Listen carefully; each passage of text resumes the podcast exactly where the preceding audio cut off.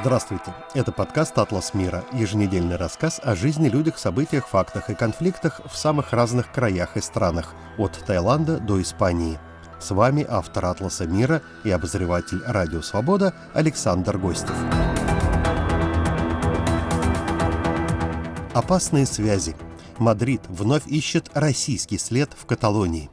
У правоохранительных органов и журналистов Испании, как они утверждают, появились новые факты, свидетельствующие, что Россия долгие годы подогревала сепаратистские настроения в Каталонии и имела прямые связи и политические, и финансовые с каталонскими лидерами.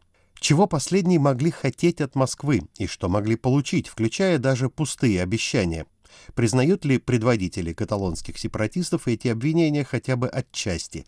И как они объясняли раньше и объясняют теперь свои связи с Кремлем, после того, как Россия на Западе, после вторжения в Украину, стала фактически страной-изгоем? Чем грозят этим людям, против которых уже выдвинуты обвинения в мятеже, новые улики, свидетельствующие против них?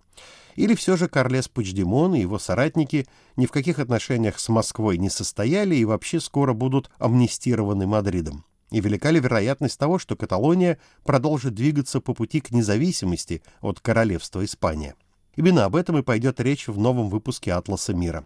Как обычно, я советую искать и слушать его в первую очередь в нашей студии подкастов «Радио Свобода» в Телеграме, а также в наших аккаунтах в YouTube.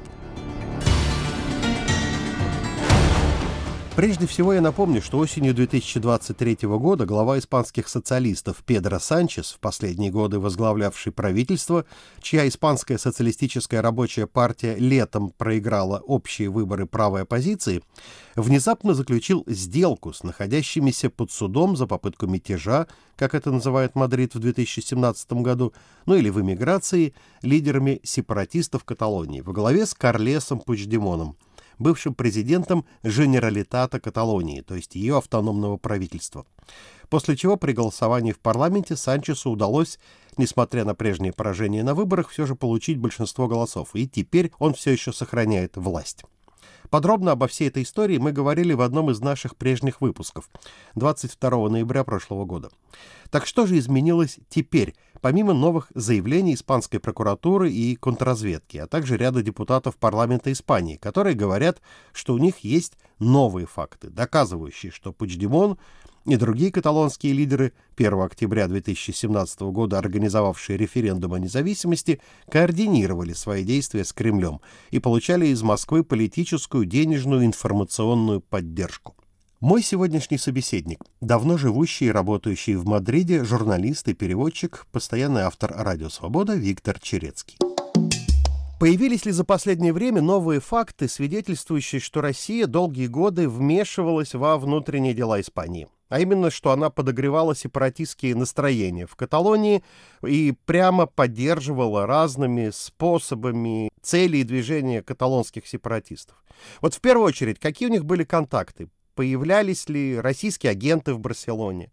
И, может быть, ездили ли каталонские сепаратисты в Москву? Или, возможно, они вообще где-то еще встречались? Начнем с того, что подогревать э, ситуацию в Каталонии из Москвы не нужно. В Каталонии ситуация довольно горячая уже в течение нескольких столетий, а временами она становится просто очень горячей. Это во-первых. В чем тогда заключалась деятельность российских спецслужб? Они все это время скорее отслеживали ситуацию и по возможности, так сказать, что-то использовали. Для этой цели, на мой взгляд, уже в течение 40 лет там создавалась и сейчас уже довольно-таки создана большая инфраструктура. Там находится Генеральное консульство России в Барселоне, да? и там находится так называемый Дом российской культуры. Причем он, он занимает огромный дворец, и там работает много сотрудников. Создавались в этот период различные совместные предприятия с Каталонией, различные ассоциации общественности. Большим энтузиастом вот этих вот э, двусторонних российско-каталонских связей был Игорь Иванов, бывший министр иностранных дел России. Он создал даже какую-то ассоциацию предпринимателей для осуществления совместных планов и так далее. Там в Каталонии представлены различные российские коммерческие интересы. Был построен даже в свое время нефтяной терминал в порту Теперь что новенького? В течение вот этих шести лет, что ведется расследование, напомню, с 2017 года, когда была совершена попытка отделить Каталонию от Испании, отброшены, я бы сказал, разные газетные спекуляции типа, что там в эти дни, вот осенью 17 года, там побывал некий российский генерал, который пытался там что-то организовать, какие-то российские предприниматели. И теперь в деле который с тех пор ведется, следователям появились реальные, совершенно реальные люди и их реальные поступки. И там же фигурируют э, поездки в Москву каталонцев, перечисляются фамилии, и поездки россиян в Барселону.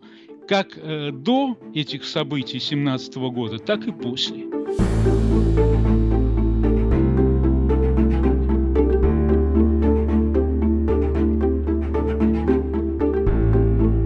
Виктор, вот э, вы говорите, что в расследовании называются конкретные имена, каталонские и российские. Может быть, вы вспомните кого-то? И очень интересно, о чем шла у них речь на этих встречах? То есть, что кто кому обещал? Э, во-первых, э, речь идет о Карлисе Пучдемоне. Напомню, что это бывший глава Каталонии и главный сепаратист региона. Речь идет также о неком Викторе Тарадельесе. Это друг Пучдемона интеллектуал каталонский и советник, кстати, тоже Пучдемона. В списке еще есть Жозеп Алай, это шеф администрации Пучдемона. Причем, если Тарадельес сейчас как бы ушел в тень, то э, вот этот вот э, Алай, он остается при Пучдемоне. Фигурирует там еще некая Эльса Артади. Она отвечала в администрации Пучдемона за финансы и прочие дела экономические фигурирует также предприниматель Жорди Сарда. Он э, якобы являлся посредником между россиянами и каталонцами, организовывал вот эти все поездки, и он э, владеет русским языком и служил на всех встречах переводчиком. Ну и немаловажно, что в списке фигурирует, естественно, главное лицо – россиянин, которого зовут Николай Садовников. Это человек уже пожилой, Следствие его называет бывшим дипломатом, который выполнял и, возможно, выполняет по заданию Кремля особо важные поручения. Он якобы работал где-то в Иране, на Ближнем Востоке, в других странах. Э, вот такая личность. Кстати, информацию а вот господине Садовникове помогал собирать журналистский международный центр по исследованию коррупции и организованной преступности. Организация, в общем, довольно известная. Да? И в расследовании, в частности, принимало участие российское издание «Важные истории». Теперь э, вторая часть вашего вопроса о встречах. Я э, цитирую исключительно материалы следствия, которые попали в прессу. Главная встреча состоялась 26 э, октября 2017 года. Дата знаменательной, потому что 27-го, то есть на следующий день, состоялось вот объявление независимости Каталонии. Ну и представьте себе, за день до такого события, каталонцы прекрасно знали, кто это все организовывал, что событие это чревато наказанием крупным и тюремными сроками и вообще неизвестно чем. Тем не менее, они все, естественно, были за день до этого мероприятия все пределы, да, тем не менее, они находят время и э, принимают вот этого посланника, как они его называют, посланника Путина, да, Николая Садовникова. Он так числится э, во всех документах следствия как представитель Кремля. Причем встреча эта происходит в так называемом доме каноников. Это э, дворец резиденции лидера Каталонии, и там, где в то время жил как раз Пучдемон, его официальная резиденция. И во время этой встречи э, якобы Садовников предложил как раз э, направить э, в Каталонию 10 тысяч солдат российских и оказать ей материальную помощь. Ни много ни мало 500 миллиардов долларов. Представляете, да, цифру? 500 миллиардов долларов. Ну и он выдвинул некое требование. Это создать в Каталонии после обретения естественной независимости некий налоговый рай для криптовалюты, то есть создать некую э, криптовалютную Швейцарию. Вот так вот, ни много ни мало.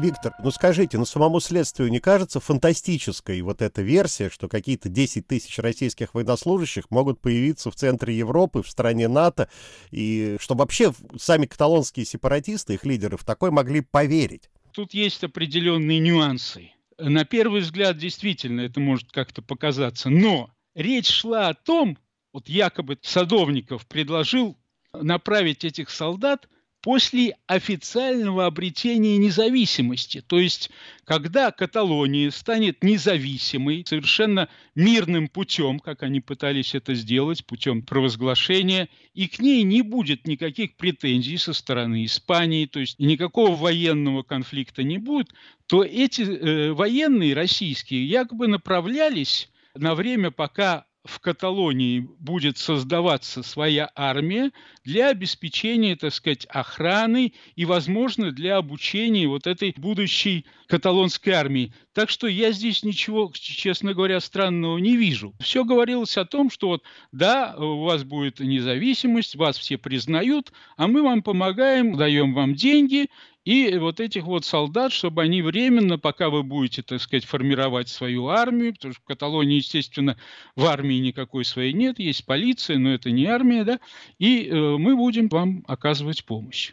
Виктор, вы упомянули российский дом, какие-то ассоциации совместные, там, культурные и прочие политические организации, которые каталонские лидеры создавали с Россией. А после российского вторжения в Украину, после разрыва вот всех связей между Россией и Европой, что, еще что-то открыто в Барселоне, не знаете? Все открыто, все работает. И российский дом открыт?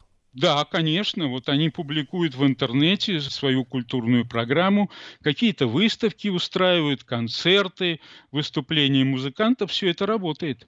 Единственное, что отклонили, это э, в течение 10 лет они рассматривали проект открытия филиала Эрмитажа. Вот это вот отклонили в последние годы. Очень интересно, как на все эти новые и старые обвинения реагируют сами каталонские лидеры, тоже старые и новые.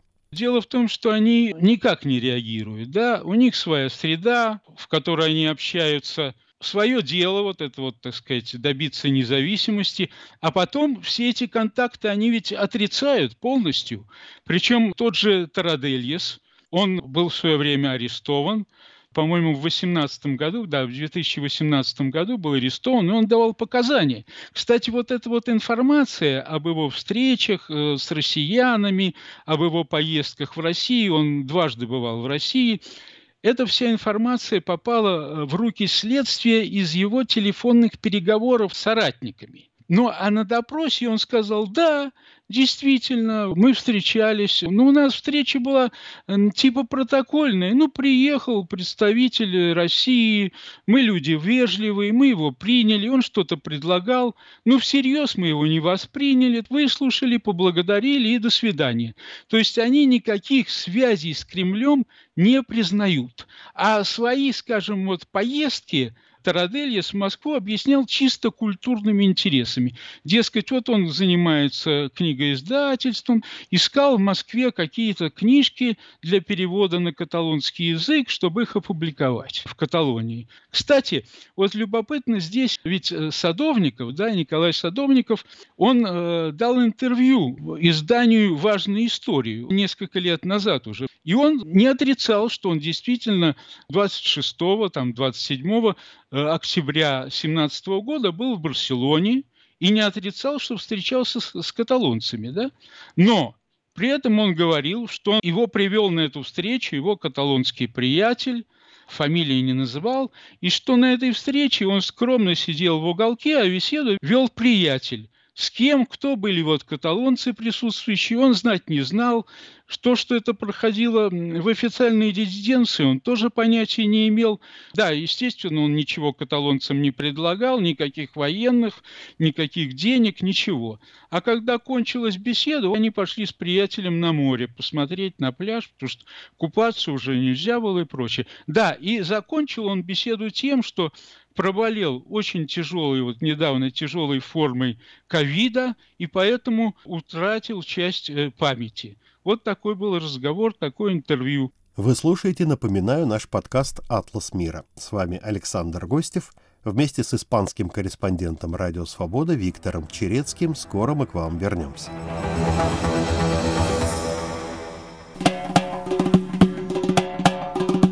Привет, меня зовут Катя Филиппович, и я представляю вам подкаст о главных событиях на Северном Кавказе за неделю. В подкасте «Кавказ Реалии» мы расскажем, чем живет и как меняется самый многонациональный регион России. Незаконные преследования, пытки и похищения, споры вокруг религии и истории. Я, будучи мусульманин, автоматически перекрестился. Слушайте нас каждую пятницу на всех аудиоплатформах.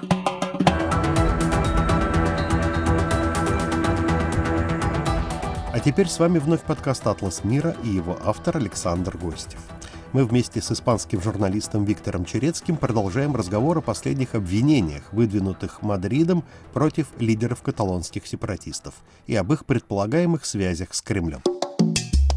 Раз даже они утверждают, лидеры каталонских сепаратистов, что у них были исключительно культурные связи, книгоиздательства, вы упомянули, там всякие ансамбли, песни и пляски, но все равно они должны были даже это как-то объяснить на фоне всех тех обвинений в адрес Москвы, которые валом нарастали многие уже годы. И об этом в Испании во всей постоянно говорилось.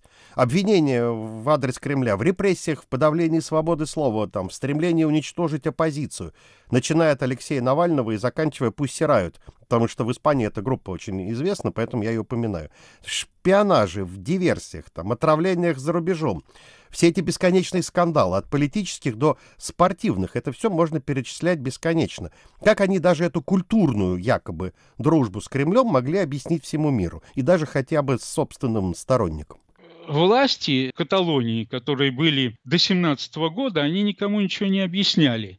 Они кого-то посадили, кто-то сбежал, а после 17 года там сменилась администрация, они говорят, что они знать ничего не знают, так сказать, с Кремлем, но вот эти вот организации, это общественные организации, э, власти официальной Каталонии, за них, так сказать, ответа держать не могут, это люди, какая-то общественность, да, и коммерсанты, они заинтересованы в деловых связях. Региональное правительство Каталонии ответ за это не несет, а официальных связей связей у регионального правительства сейчас нет никаких. И, в общем-то, официальной никогда не было. Все это были подковерные какие-то игры, и, в общем-то, им, собственно, даже вопрос этот никто не задает, понимаете, вот так.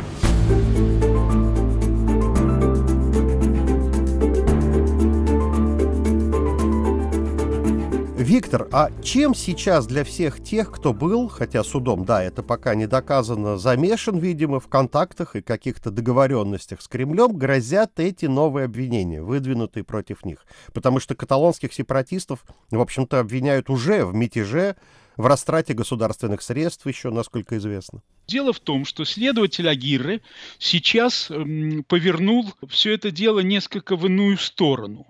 Дело сейчас он рассматривает по обвинению Пучдемона в государственной измене потому что он пытается расследовать, конкретно расследовать. Он э, продлил сейчас расследование еще на 6 месяцев и говорит, что у него есть э, полно материала, который надо изучить.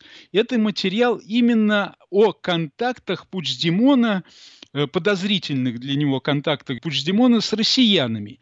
И он увидел в этих контактах признак государственной измены, потому что по испанским законам, в общем, какой-то сговор с иностранной державой, направленный против центрального правительства, это измена. И здесь тем более это все отягчается еще э, вопросом, что в этом уверены да, испанцы, то, что Россия пытается не только внести какой-то разлад э, в саму Испанию, но еще и интересуется ущербом, который можно нанести Евросоюзу. Поэтому именно он сейчас акцентирует все свое внимание на вот этом вопросе государственной измены. Ну, под эту статью могут э, подпасть еще вот два деятеля, которых я перечислил. Это те, которые ему помогали в контактах с россиянами. Тот же Тарадельяс, ну и второй тоже деятель. Вот они больше пока государственной измене никого не пытается вот этот следователь Агиры обвинить. Виктор, я, кстати, вот сейчас вспомнил, вы сами когда-то писали о том, что контрразведке Испании стало известно, что именно с российской территории поддерживались некоторые сайты каталонских сепаратистов, и что распространением в соцсетях их идей занимались, как выяснили испанские спецслужбы, российские боты. То есть за призывами в сетях поддержать независимость Каталонии следовали десятки тысяч ретвитов, исполненных роботами. Да, Александр, это все верно, это давно доказано, это вопрос изучался несколько лет, потом были публикации, но это, как говорится, были точечные акции, которые Россия оказывала. Это все доказано давно, все опубликовано, и на этом основан э, то, что вот сейчас исследователи и, в общем-то, и пресса, и испанские власти, и оппозиция заявляют о том, что да, вмешательство России событие 2017 года имело место, и это доказано. Интересно, что пишут э, средства массовой информации об этом в контексте общих настроений испанцев по поводу опасений, связанных в целом с Россией сегодня. Потому что наверняка вот это вот все, что продолжается и непрерывно новые факты выплывают, это вызывает сильное беспокойство большинства общества. Именно потому, что тут уже речь идет о вмешательстве в крайне болезненную для них проблему, в каталонскую проблему. Сейчас, в общем-то, все внимание испанской общественности обращено на украинскую трагедию, на агрессию России против Украины. Испанию это коснулось непосредственно. Как минимум полмиллиона беженцев, а может быть и больше, потому что, в общем-то, статистика в данном случае не особо точная в Испании. Их надо размещать, их надо кормить, их надо содержать.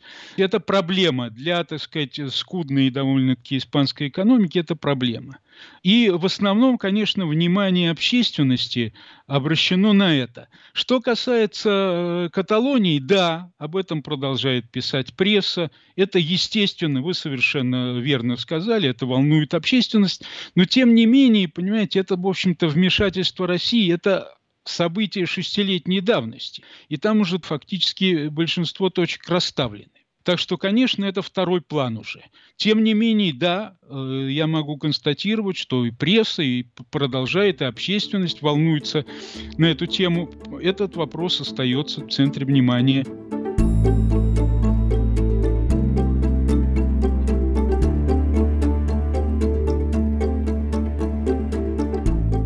Конец давайте к последним новостям. 30 января Нижняя палата парламента Испании, Конгресс депутатов, вдруг отклонила вот этот пресловутый знаменитый проект закона об амнистии людей, причастных к попытке провозгласить независимость Каталонии в октябре 2017 года. Инициатором же этого законопроекта выступила правящая до сих пор Испанская социалистическая рабочая партия, СРП, лидер которой, Педро Санчес, хочет остаться во власти, сохранить за собой пост премьера, сохранить правительство, вопреки результатам парламентских выборов прошлым летом. Он их проиграл. А почему испанские социалисты проиграли сейчас вот это голосование в парламенте? Как так неожиданно вышло? Вопрос здесь может показаться сложным, но на самом деле ответ очень простой. Против проголосовали депутаты от партии э, Пучдемона, который называется «Вместе за Каталонию». Почему они проголосовали против? Да потому что вот этот закон об амнистии, он не предусматривал, они хотят чтобы в нем оговаривался особый статус для Пучдемона, чтобы его никакой следователь в дальнейшем не мог обвинить ни в терроризме, вот, кстати, другой пытаются тоже обвинить в терроризме, потому что он якобы подговаривал там молодежь осуществлять акты насилия в Барселоне и прочее, прочее. Это пытаются, так сказать, ему э, терроризм вменить. Ну и о том, что мы говорили, это э, госизмену. То есть э, они хотят, они настаивают, его сторонники, депутаты от его партии, чтобы закон однозначно это описал, что вот Пуждемон, он вообще не подлежит больше никакому суду, против него нельзя выдвигать какие-то еще обвинения типа госизмены или терроризм. Вот так вот, только этим. Значит, сейчас этот закон отправлен на доработку, Санчес, возможно, договорится с его депутатами о том, что действительно Пучдемону были, будут сделаны какие-то определенные льготы в этом законе предоставлены. Так что я полагаю, что в конце концов закон этот будет принят. То есть ваш прогноз, что каталонские лидеры на самом деле опять в тюрьму не сядут и за границу не разбегутся, а все-таки добьются для себя амнистии? Там немножечко не так дело обстоит, эм, Александр. Дело в том, что вот эти каталонские лидеры, их было 9 человек, это в основном члены бывшей э, администрации Пучдемона. Их сажали в 17 году, сразу после попытки объявить независимость Каталонии, и они были приговорены судом к длительным срокам, там от 12 лет и более. Их помиловали все в 21 году, так что они на свободе, их уже никто не собирается вновь сажать. Дело в другом. Дело в том, что попасть под амнистию должны по планам где-то 350 человек. Это в основном молодежь, члены разных радикальных экстремистских каталонских националистических организаций, которые до и после событий 17 года устраивали разного рода экстремистские акты. Э, попытка захватить аэропорт, они пытались перекрыть железную дорогу, захватывали железнодорожные станции, э, устраивали акты вандализма в Барселоне и в других городах вот такая публика. Кто-то из них уже сидит, кто-то еще под следствием. Но это примерно 350 человек. Вот их должна была коснуться как раз амнистия. Ну и самого, естественно, Пучдемона. Но если следователь Агиры добьется своего, то будет новое обвинение в государственной измене, в терроризме, и все заново может закрутиться. И лидеры могут сесть в тюрьму, получается. Нет, э, понимаете, дело в том, что вот эти вот, кто уже сидел, то против них не выдвигается новых обвинений. Их никто не обвиняет ни в терроризме, ни в государственной измене. Я говорю, что в государственной измене пытается сейчас следователь обвинить только Пучдемона и двух его ближайших соратников, которые сейчас на свободе. Напоминаю, что моим собеседником сегодня был работающий в Мадриде журналист и переводчик, постоянный автор «Радио Свобода» Виктор Черецкий. Спасибо, что были с нами. Наш подкаст «Атлас мира» всегда можно найти, скачать и послушать на самых разных платформах. От Spotify, Apple Podcasts и Google Podcasts до, собственно, нашего сайта свобода.орг. Ищите специальную студию подкастов «Радио Свобода» в Телеграме и наши каналы в YouTube. Звукорежиссер этого выпуска Андрей Амочкин – а я, Александр Гостев, с вами прощаюсь на некоторое время. Всего доброго, не болейте и мира нам всем. Студия подкастов «Радио Свобода».